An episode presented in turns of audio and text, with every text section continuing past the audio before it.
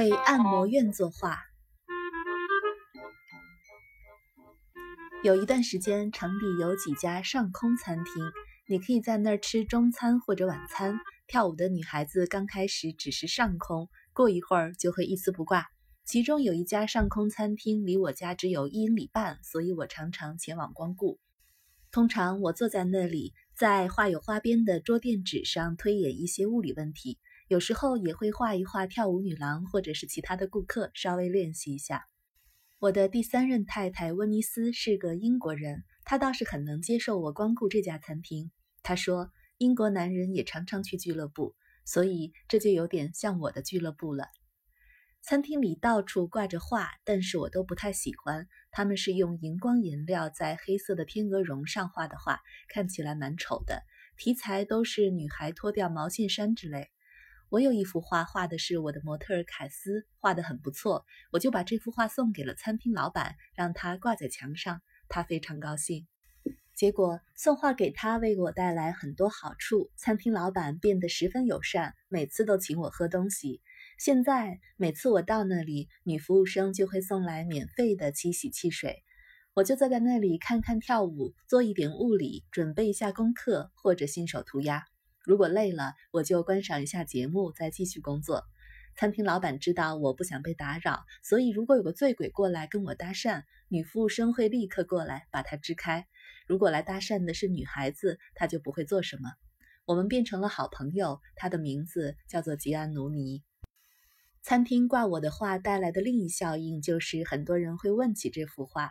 有一天，有个家伙跑过来跟我说：“吉安努尼说这幅画是你画的。”“是啊。”“好，我想跟你订一幅画。”“可以。”“你喜欢画什么？”“我想画一个裸体的西班牙斗牛女郎被一头人面公牛攻击。”“呃。”如果你能告诉我你订这画的用途，会对我有点帮助。我想挂在我的店里。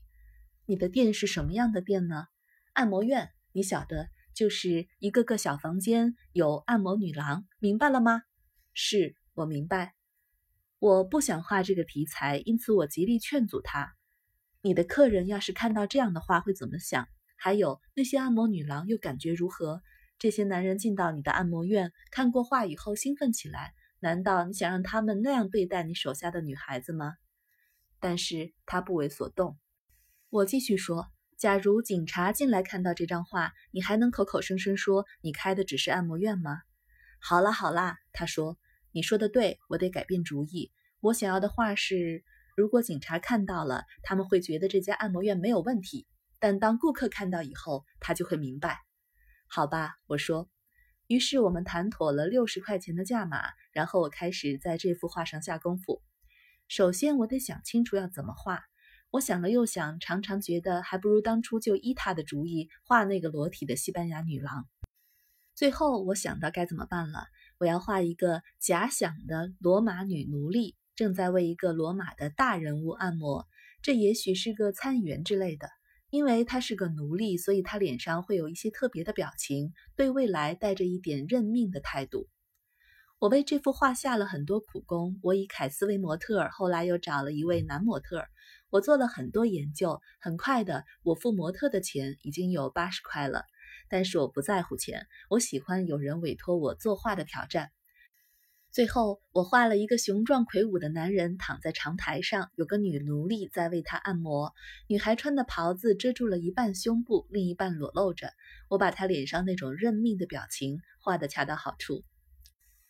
可是我正要把我的杰作拿去按摩院交货的时候，吉安努尼告诉我，那家伙已经被抓了，而且关在牢里。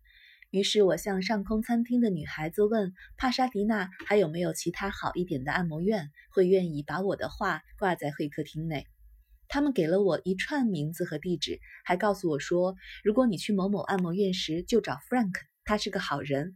他不在的话，就千万别进去，或者说。不要跟艾迪谈，他对画一窍不通。第二天，我把画卷起，放在我的旅行车后座。温尼斯祝我好运之后，我就出发往返帕沙迪纳的妓院，卖我的画去了。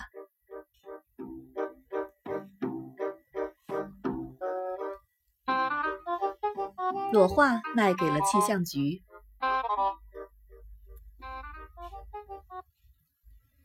在前往名单上第一家按摩院之前，我突然想到，我应该先去问问原先那家按摩院，也许他们还在照常营业，而且说不定接手的人愿意买我的画。到了那儿，我敲门，门开了一点点缝，看到一个女孩的眼睛。我们认识吗？她问。不，不认识。但是你想不想买一幅很适合挂在进门处的画？对不起，她说。但是我们已经和另一位画家签好约，他正在替我们画画。我就是那个画家，我说，你们的画已经画好了。原来那个家伙入狱前已经把这幅画的事情告诉了他太太，于是我进去把画摊开来给他们看。按摩院现在是由那家伙的太太和他妹妹在经营，他们对我的画不太满意，想找其他的女孩来看看。我把画挂在了会客厅的墙上，所有的女孩子都从后面各个房间走出来，开始发表评论。有个女孩说她不喜欢奴隶脸上的表情，她看起来不快乐。她说她应该带着笑脸。我问她：“告诉我，你在替男人按摩，而他没有在看你的时候，你会笑吗？”哦，不，她说，我的感觉就像他脸上的表情显现的一样，但是你不应该把它展现在画上。我把画留给他们，但是过了一个星期的反复质疑之后，他们终于决定不要这幅画。而原来他们不要这幅画的真正原因，就是那个裸露的胸部。我解释过，我已经把那家伙最初的构想淡化了许多。但是他们说，大家对这幅画的想法跟他的不同。讽刺的是，这样一家按摩院的经营者对一个裸露的胸部竟会如此的矜持，实在是很有趣。最后，我把画带回了家。我的朋友瑞特是个生意人，他看到这幅画，我便告诉他事情的始末。他说：“你应该把价钱提高三倍。没有人真正能确定艺术品的价值，所以通常他们会想，价钱越高，一定越有价值。”我说：“你疯了吧？”但是纯粹出于好玩，我买了个二十美元的框，把画裱好，等待下一个顾客。有个在气象局工作的人看到了我给吉安努尼的画，问我有没有其他的画。于是我请他和他太太到我家楼下的工作室来。他们问起我那幅刚裱好的画，这幅要两百美元。我把六十美元乘以三，再加上画框的二十美元。第二天，他们回来买下这幅画。于是，原本替按摩院画的画，后来就高挂在气象局的办公室内了。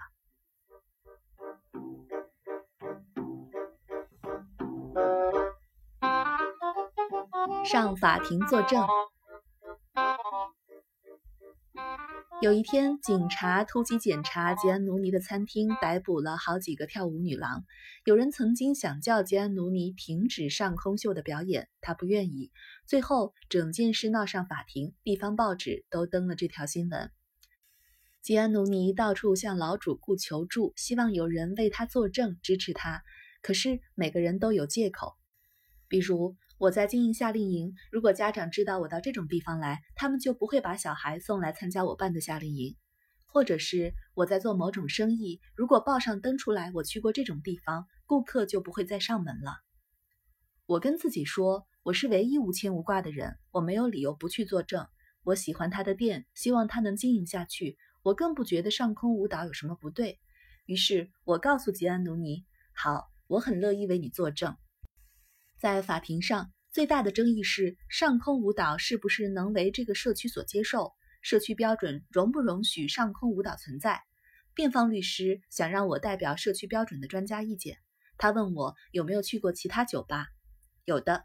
那么你通常每星期去吉安奴尼的餐厅几次呢？每星期五六次。后来报纸上登，加州理工学院物理系教授每周看五六次上空秀。吉安努尼的顾客涵盖了社区里的哪些阶层？几乎什么阶层都涵盖了。有做房地产的，有人在市政府做事，也有加油站工人、工程师，还有一位物理教授。既然社区里有那么多不同阶层的人都看上空秀，而且很喜欢上空秀，你是不是说上空秀应该可以为社区所接受？我想我必须知道你所谓可以为社区所接受是什么意思。任何一件事情都不可能被每个人接受，所以所谓可以为社区所接受，指的是有多大比例的社区居民接受这件事情呢？律师就这个问题提出了一个数字，可是另外一个律师反对。法官于是宣布暂停，他们到里面的房间讨论了十五分钟，决定所谓可以为社区所接受的意思是百分之五十的社区居民都能接受。尽管我逼得他们想得更精确，但是我也没有实际的数字作为依据，所以我说我相信有超过百分之五十的社区居民都能接受上空秀，因此上空秀应该是可以为社区所接受的。吉安努尼暂时输掉了这场官司，但是他的案子和另一桩类似的案子一直上诉到最高法院。在这段期间，他的餐厅照常营业，而我依旧有免费的七喜汽水喝。举办欧菲个展，大概是在同一期间，有些人试图在加州理工学院培养一点艺术气息。有人捐钱，把一幢旧的科学大楼改成了美术工作室，设备和材料全都替学生准备好了，而且还从南非聘请了一位艺术家来推动学校的艺术活动。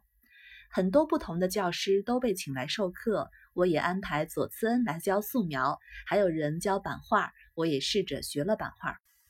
有一天，那位南非艺术家到我家来看我的画，他提到为我办个个展，说不定还蛮好玩的。这回我是在作弊了。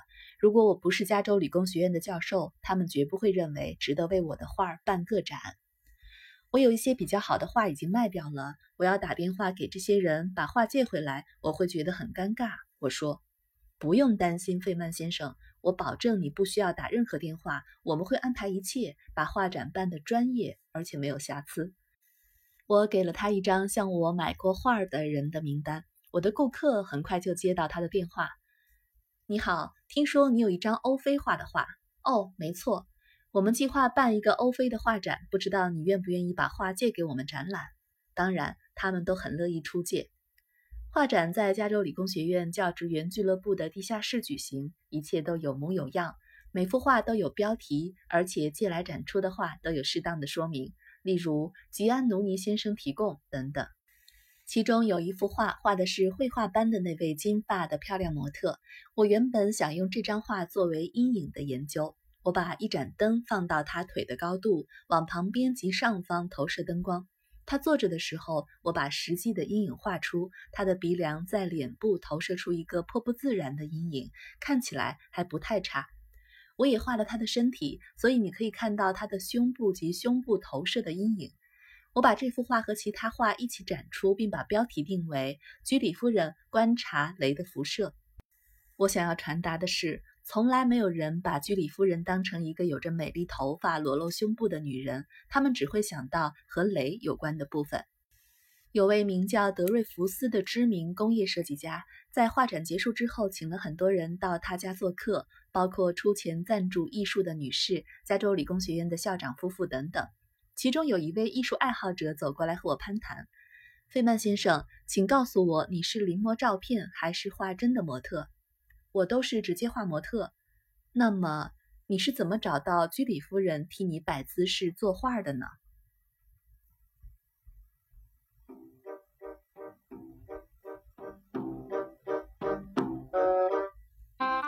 艺术家学科学。那时候，洛杉矶美术学院和我有着同样的想法，认为艺术家一点都不了解科学。我的想法是，艺术家不太了解大自然的基本通则以及大自然之美，因此也无法在绘画中把大自然的这一面表现出来。美术馆的想法是，艺术家应该对科技多一点认识，应该更熟悉机械及科学的其他应用层面。所以，美术馆拟定了一个计划。在企业的赞助下，邀请当时一些杰出的艺术家去一些公司参观。艺术家可以随意的在这些公司四处走动观察，直到他们看到一些有趣的事物，作为绘画的素材。美术馆认为，如果有一个能懂科技的人，可以在艺术家参观企业的同时居间协调，效果可能比较好。他们知道我很擅长于向别人解释事情。而且我对艺术也不完全是外行。事实上，我想他们知道我在学画。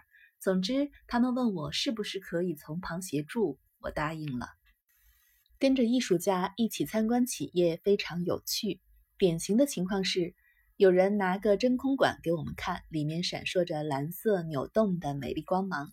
艺术家兴奋极了，问我他们怎样可以把这东西用在展览上，怎样才能让这种现象发挥作用。艺术家都是些很有趣的人，有些是彻头彻尾的冒牌货。他们声称自己是艺术家，别人也认为他们是艺术家，但是当你坐下来和他们交谈时，他们谈不出个所以然来。其中有个家伙是个特大号的冒牌货，总是穿着奇装异服，戴一顶大大的黑色的圆顶高帽。他老是不清不楚地回答你的问题。当你想要进一步了解他话中的含义，或者问他刚刚用过的几个字眼，他又把话题转移了。最后，他对这次艺术与科学展览会的唯一贡献是他的自画像。其他有些艺术家的谈话初听起来好像没有多大意义。但是他们会尽力说明他们的意念。有一次，我陪鄂文一起去某个地方，那是一个为时两天的旅程。我们反复讨论了很久之后，我终于明白他想解释给我听的是什么，而且我觉得他的想法十分有趣而奇妙。还有些艺术家对现实世界完全没有概念，他们以为科学家是某种伟大的魔术师，能制造任何东西。他们会说些像。我想画一张三度空间的画，画中的东西全都浮在空中，发出闪光。他们想象出自己想要的世界，完全不晓得这样想合不合理。最后，他们办了一个画展，并请我担任评审委员。尽管其中有些还算不错的作品是艺术家在参观企业时激发出来的灵感创作的。但是我觉得，大部分的佳作都是在最后一分钟才在绝望中赶着交出来的作品，和科技扯不上什么关系。其他评审委员都不同意我的看法。我发现自己的处境颇为艰难。我并不擅长于评画。我发觉从一开始我就不该加入评审委员会。美术馆里有个人叫塔克曼，他真的懂艺术。他也知道我曾经在加州理工学院办过个展。他说：“你知道吗？”你以后都不会再画画了？